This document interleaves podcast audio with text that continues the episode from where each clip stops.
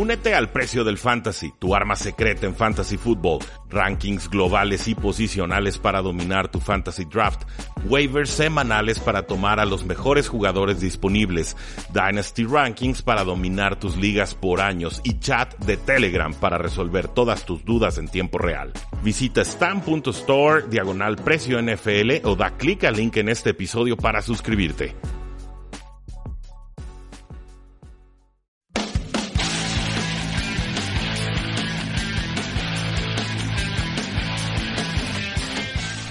Saludos a todos, bienvenidos a un programa más de Tres y Fuera, donde la NFL no termina y nosotros tampoco. Mi nombre es Rudy Jacinto, para los que no saben, pues cinco años analizando la NFL en distintas plataformas, incluido el radio o Radio Espectro Tapatío.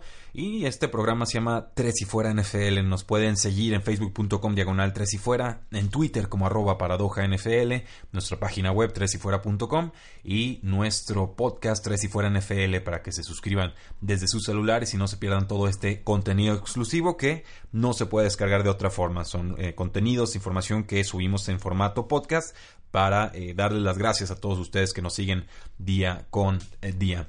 Vaya semanita 4 nos tenía de parada la NFL, un festival de puntos, un carnaval de ofensivas y eh, como hicimos la semana pasada y como creo que seguiremos haciendo en las siguientes semanas, los lunes los vamos a dedicar a dar los titulares de la semana 4. Titulares en el sentido de un periódico con sus títulos en cada una de sus notas, no de quienes fueron titulares o no en cada uno de sus eh, respectivos equipos. El titular más destacado para mí pues tiene que ser que una vez más tuvimos una semana histórica en cuanto a yardas eh, aéreas. Hace dos semanas tuvimos un quarterback rating de 102.6 y aquí lo dijimos la semana más anotadora, más loca, más impresionante a la ofensiva de la NFL. Pues bueno, esta, esta semana parece que puede quedar por arriba de aquella actuación, lo cual es pues, verdaderamente impensable porque estamos hablando de registros de décadas. O sea, verdaderamente el cambio de reglas está, está afectando de forma increíble a la NFL. Y esto, eh, a pesar de que todavía no juega Patrick Mahomes, que sabemos es el principal eh, pionero en esta nueva vanguardia de quarterback rating o de puntos absurdos que se están anotando semana con eh, semana. Esta semana 4 descansó Washington, también descansó Carolina, por lo cual solamente tuvimos 28 equipos activos. El quarterback rating hasta el momento ha sido de 99.3, lo cual lo convierte en el segundo mejor quarterback rating en la historia de la NFL. Pero hay otra estadística que son eh, yardas aéreas ajustadas, y ajustadas es por eh, situaciones de campo, ¿no? si haces un pase de dos yardas en zona roja y anotas, pues es una jugada exitosa, entonces no merece ser penalizado en tu promedio de yardas eh, eh, por intento de pase. Es una, es una fórmula que ajusta eh, de forma apropiada, a mí, me gusta esta fórmula, quizás la, podamos abordar en otra ocasión, pero este porcentaje de yardas ajustado está en 7.16. Lo que varía entre el pase, el quarterback rating y este, esta estadística de yardas ajustadas eh, por intento de pase es los pases completados, lo cual solo se ven reflejados en el quarterback rating y no tanto en, más bien nada en, las yardas aéreas eh, ajustadas. Entonces, eh, el quarterback rating se infla si completas muchos pases, aunque sean cortitos. Esta estadística de yardas aéreas ajustadas no. Esta pues, te mide la eficiencia ahora sí que por intento de, de pase. con esta estadística de se escribe en inglés A N Y sobre A. pues bueno, los equipos promediaron 7.6 yardas por intento en la semana 2, pero han promediado en esta semana 7.9 yardas por intento. E insisto, falta Patrick Mahomes. Entonces, si cada semana fuera como esta, un quarterback sano en un equipo promedio estaría lanzando alrededor de 4.900 yardas aéreas y 34 touchdowns en una temporada.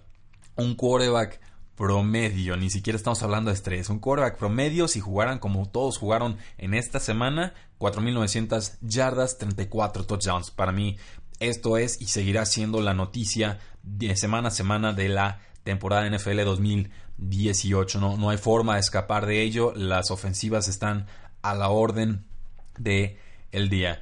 16 quarterbacks han lanzado para más de 295 yardas en lo que llevamos de semana. Mitch Trubisky y Jared Goff tuvieron actuaciones eh, superfluas, superlativas, superaron las 16 eh, yardas por intento de pase ajustado. Otros quarterbacks están arriba de las 6 eh, yardas por intento de pase ajustado. El promedio en 2017 fue de 5.9 yardas por intento de pase ajustado. Entonces, y, es obviamente es por cada pase, o sea, cada intento de pase, ni siquiera tiene que ser un pase eh, completado. 14 quarterbacks hasta el momento tienen un quarterback rating de 99 o más. Entonces son, son muchos números, pero el resumen, la conclusión, el análisis es Nunca hemos visto ofensivas en NFL como las de hoy. Las, eh, les han quitado los colmillos a las defensivas. Está muy a modo para que los equipos de la NFL puedan producir en ese costado ofensivo del balón. Si es mejor, si es peor, si es buen espectáculo, si no lo es, si es por proteger a los jugadores o no. Eh, por el momento ni siquiera me voy a meter en esa discusión. Cada quien tiene su opinión y me parece muy respetable. Pero mi labor como analista es decirles las situaciones o el contexto de la NFL moderna se presta para que cada semana podamos tener eh, semanas récords en cuanto a producción eh, ofensiva. Por ejemplo, siguiendo con esta línea de, de pensamiento, en el 2014 solamente hubo 11 eh, juegos con más de 400 yardas aéreas de un quarterback. Y cada temporada tiene 256 juegos. Entonces es 11 de 256 juegos con más de 400 yardas aéreas de un solo quarterback en 2014. En el 2015 fueron solamente 10 juegos. En el 2016 solamente 12 juegos. En el 2017 solamente 8 juegos con más de 400 yardas aéreas de un quarterback. En lo que llevamos del 2018 12 juegos con más de 400 yardas aéreas y solamente llevamos 62 juegos. Entonces alcanzan a apreciar lo increíble que está haciendo la ofensiva de muchos equipos en la NFL, pero también lo limitado, lo, lo maniatado que pueden estar varias defensivas a lo largo de la liga. Otros titulares de la NFL, pues bueno, los Rams están promediando 30 puntos por partido. Eh, espectacular y la defensiva es de las mejores de toda la NFL con todas sus bajas en la eh, secundaria. Son el único equipo con récord de 4 y 0 llegando a octubre. Obviamente falta ver si Kansas le puede ganar a Denver en el Monday Night Football de el día de hoy. Pero otro titular importante, los Rams son el mejor equipo de la NFL en estos momentos y llevan rato eh, amenazando con lo Creo que hoy por hoy ya es una realidad y creo que la victoria sobre los vikingos de Minnesota, aunque fue en semana corta, así tendría que confirmarlo para eh, todos. Eh, otros titulares, pues los Browns eh, no pudieron ganar, no pudieron combinar una segunda victoria consecutiva, pero ciertamente se vuelve muy divertido ver a los Cleveland Browns, son muy impredecibles, pero ahora sí estamos viendo señales de vida importantes de ellos. Perdieron 45-42 contra los Oakland Raiders. Por ahí creo que los referees les pudieron haber jugado sucio con un... Eh, eh, habían movido las cadenas y después no, se alcanza a apreciar bien en las tomas, pero la mandan para atrás la, jugada, no, no mueven las cadenas según los referees y esto pues le da nueva vida a los Oakland Raiders en un partido que se va al tiempo extra, pero titular semana 4 NFL 2018, los Cleveland Browns son un equipo divertido y competitivo a pesar de Hugh Jackson. Eh, más titulares, pues Seattle Seahawks están en clara implosión. Le ganaron 20 a 17 a los Arizona Cardinals, lo entiendo, pero victoria ajustada sobre los Dallas Cowboys, victoria ajustada sobre los eh, Seattle Seahawks, eh, perdón, sobre los Arizona Cardinals. y luego sucede esto de Earl Thomas. Y es un tema que hemos abordado en muchos programas del off-season. Y se resume en que el jugador está en un año de contrato, último año con los Seahawks. Dice, a ver, ¿me quieren? páguenme, renuévenme, quiero estar con el equipo. No me quieren, cámbienme, mándenme a alguien que sí me, me vaya a pagar y que me vaya a apreciar lo que puedo hacer. Pues ni uno ni lo otro, si a los hijos se, se empotraron, dijeron no, aquí no, no, te mueves, vas a jugar con tu último año de contrato. Earl Thomas forzó la situación, se presentó tarde a entrenamientos de la primera eh, semana. Finalmente su forma de protesta fue eh, pues no voy a estar entrenando al 100, si me duele algo me voy a salir de inmediato, pero sí voy a estar jugando con el equipo, voy a dar mi máximo porque pues es mi, compromiso con la franquicia. Eh, me queda claro que Earl Thomas le cumplió a Seattle, me queda claro que Seattle no le cumplió a un histórico jugador que le dio tanto a la franquicia como es Earl Thomas. Earl Thomas, uno de los mejores jugadores de la franquicia, eh, se rompió su pie en el partido contra los Arizona Cardinals. Eh, cuando está siendo retirado del campo en el carrito médico, le levanta el dedo medio hacia la banda de los Seattle Seahawks. Sospecho que iba dirigido a Pete Carroll y, sinceramente 29 años, quería llegar a agencia libre sano para poder cobrar un último contrato eh, que pueda garantizar tu futuro y el de tu familia y el de muchas generaciones eh, posteriores. Eh, no, no, me sorprende que tuviera muchas ganas de levantarle el, dedo a, a, Pete Carroll. La verdad no, no es que lo aplauda, es que simplemente reconozco que la frustración del jugador era tal que le podía más la impotencia y la frustración que el dolor mismo que le producía tener un pie roto. De hecho, si ven esas tomas de Earl Thomas saliendo en carrito médico, el jugador no se ve adolorido y estoy seguro que le dolía. Pues es un pie roto. Yo, me roto, yo me fracturé la, la mano izquierda y, tarda un poco la, la, lesión, pero con el tiempo en lo que llegas al hospital, pues sí, sí se va sintiendo bastante extraña e incómoda la, la fractura. Eh, no, Thomas simplemente le pudo más el, desprecio que sintió del equipo, responde de esta manera y va a llegar a los 30 años de agencia libre con un pie roto, no una posición negociadora fuerte para firmar un contrato a futuro. Creo que los Seattle Seahawks le jugaron bien sucio, bien sucio a su mejor safety, Earl Thomas. ¿Y por qué digo que creo que está implotando Seattle? Eh, creo que lo llegué a decir en pretemporada esto, esto, esto a mí me da vibras de que es la última temporada de Pete Carroll al frente de los Seattle Seahawks y que les ha costado horrores aceptar que están en un proceso de reconstrucción y que su quarterback superestrella los mantiene competitivos, lo entiendo, pero su línea ofensiva no es buena, su coordinador ofensivo no es bueno, tuvieron muchos cambios en las posiciones de coaches, la Legión del Boom ya, ya pasó a la historia, ya no queda nada de aquel eh, vestigio de secundaria. Eh, Muchos jugadores novatos gastaron su primera ronda en un corredor que ni siquiera puede hacerse con los carries.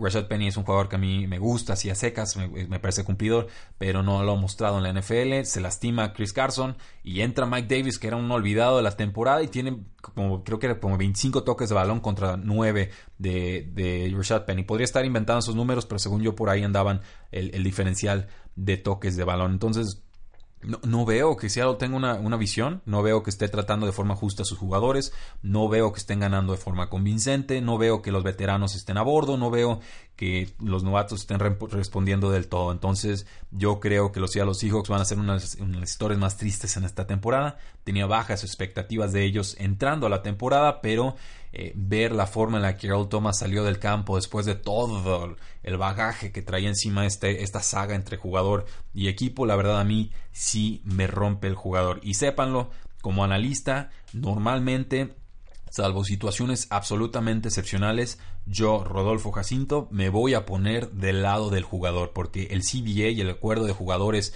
con los dueños es sumamente abusivo en contra de los jugadores. ¿Por qué? Un jugador de primera ronda, cinco años bajo control de un equipo NFL. Y después, si no se ponen de acuerdo con un contrato, pues primera etiqueta de jugador franquicia. Entonces ya son seis años que controla un jugador. Y si todavía no nos ponemos de acuerdo y el jugador sigue jugando a muy buen nivel, pues le aplico una segunda etiqueta de jugador contrato. Y de repente un jugador que entró a la NFL con 22 o 23 años no puede probar agencia libre hasta siete años después, cuando ya tiene 29 o 30 años de edad es, profundamente abusivo. Esto no lo van a ver en casi ninguna otra liga del mundo. Hay mejores fórmulas. Esta en particular para mí es nefasta y tendría que ser profundamente revisada cuando se renegocie el contrato entre dueños y jugadores en el 2020. Pero sí sépanlo, mi predisposición es argumentar a favor de los jugadores porque los dueños son millonarios y tienen todas las de ganar y no necesitan que alguien eh, como yo argumente sus posturas eh, a favor, sobre todo cuando considero que son injustas. Si en algún momento considero que una postura de un dueño es más correcta que la de algún jugador, pues seguramente argumentaré a su favor, pero hasta entonces, jugadores tres y fuera los respalda. Eh, ¿Alguien de ustedes sabe qué, es un roughing the passer? O sea, estos castigos en contra de defensivos que le pegas al coreback. Eh, no, no, sabemos, no, no está regla la, regla la clara ni clara la regla. Eh, no, no, no tengo claro que no le puede poner el defensivo todo el peso al, al coreback. Me parece bien pero no, no han definido ahora sí que las áreas grises de la regla es, de apreciación y si algo nos han mostrado los referees es que tienen muy mala apreciación. Entonces yo sigo eh, confundido con respecto a este tipo de reglas. Según esto el comité de competición revisó alrededor de unas 30 jugadas. Decidieron que la jugada castigada de Clay Matthews contra Kirk Cousins en Green Bay contra Vikingos de Minnesota en la semana 2 no es la clase de castigos que se deberían marcar. No sabemos por qué pero así lo dijeron. Y eh, pues simplemente no, no queda clara la regla. Creo que algo tan importante como un roughing the passer, un castigo de 15 yardas, pues no es cualquier cosa. Sí tendríamos que ir definiendo cómo y por qué se va a marcar. Más titulares, eh, los equipos del Super Bowl están sufriendo. las Águilas de Filadelfia tienen récord de 2 y 2 después de eh, perder contra Tampa Bay y Tennessee. Juegazo de Tennessee, ya lo platicaremos el día de mañana. Por otro lado, los Patriotas también con un récord de 2 y 2 perdieron eh, contra Jacksonville que jugó mejor y pues no sabemos cómo todavía, pero Detroit también les ganó un partido. Responden, los dos equipos están con dos ganados, dos perdidos, pero eh, los, a las Águilas de Filadelfia y los Vikingos de Minnesota se van a enfrentar en la semana 5 con récord de 3 victorias, 4 derrotas y un empate entre los dos. Esto pues no era el tipo de inicio que esperábamos de ambas franquicias, pero sirva de evidencia de lo difícil que es repetir como equipo de Super Bowl en la NFL moderna. Creo que las Águilas de Filadelfia van a estar bien, sobre todo conforme Carson Wentz vaya agarrando ritmo. Eh, estoy convencido de que los Patriotas también van a estar eh, tranquilos, van a estar mejorando. Es, quizás el mejor equipo mejorando de septiembre a diciembre. Y, eh, pero sí, sí me queda claro que el inicio ha sido complicado para los dos equipos que estaban jugando por el Lombardi en febrero. ¿Qué más tenemos aquí? Pues los Raiders, titular de los Raiders, creo que es, es, importante hablar de los Raiders. Tienen una victoria y tres derrotas tuvieron que llegar a tiempo extra para ganarle a los Cleveland Browns que apenas venían de una primera victoria en dos años. Eh, ¿Karma? No, no lo sé. Eh, moraleja, lección, no, no vendas a tu mejor jugador defensivo aunque cueste mucho. No, no sé. Eh, sufrieron mucho los Oakland Raiders. Creo que los referees en esta ocasión les echaron la mano. No pasa nada si lo decimos. Habrá otros juegos en los que seguramente los referees tomarán una decisión en contra de los Raiders de forma injusta y y, cuando, siempre que el factor humano va, va, a pesar. Entonces yo no hablo de conspiraciones, no, no creo en conspiraciones, pero sí, sí reconozco que los referees esta vez eh, apostaron a favor de Raiders en una jugada que se había marcado a favor de Cleveland y que normalmente no hubiera sido cambiada la decisión. Nos quedan dos titulares más. El primero, ¿Cómo lo hacen los Tennessee Titans? Dios mío, tres veces aposté en contra de ellos y las tres sacaron adelante los partidos.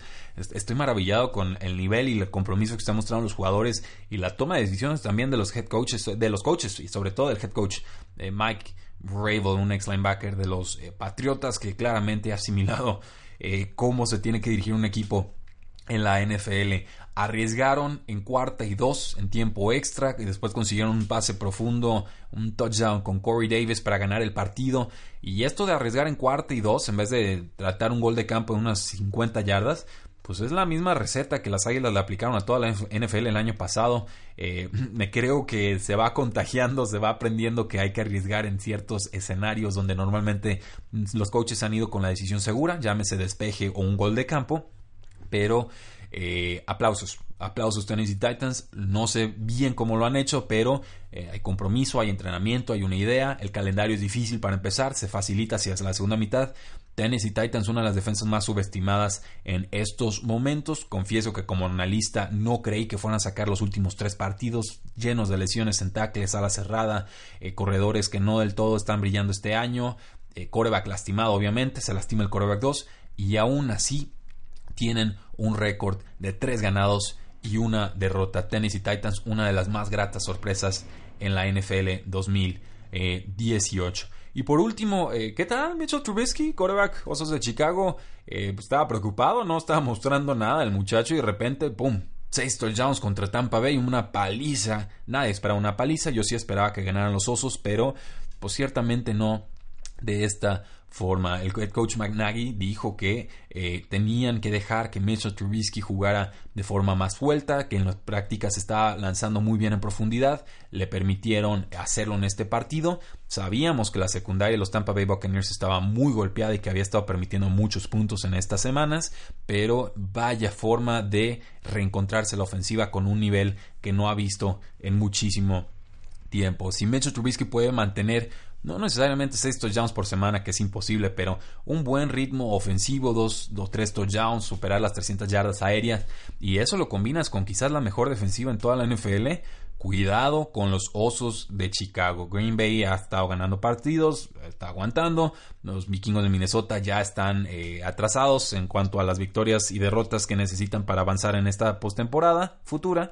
Entonces, eh, de repente los Osos de Chicago no parece descabellado que se puedan hacer con la NFC norte. Pero insisto, dependerá de que Mitchell Trubisky pueda mantener el nivel ofensivo que ha mostrado en esta semana. Esos, damas y caballeros, son los titulares de la semana 4. ¿Le faltó algún tema? Díganmelo en facebook.com diagonal 3 y fuera, en Twitter como arroba nuestra página web 3 y fuera.com y nuestro podcast 3 y fuera NFL con contenido exclusivo todos los días de la eh, semana. A menos sábado y domingos. A veces sí les vamos a regalar un, un, programita por ahí, pero la idea es que de lunes a viernes ustedes reciban un programa de 3 y fuera todos los días. La NFL no termina y nosotros tampoco. Tres y fuera.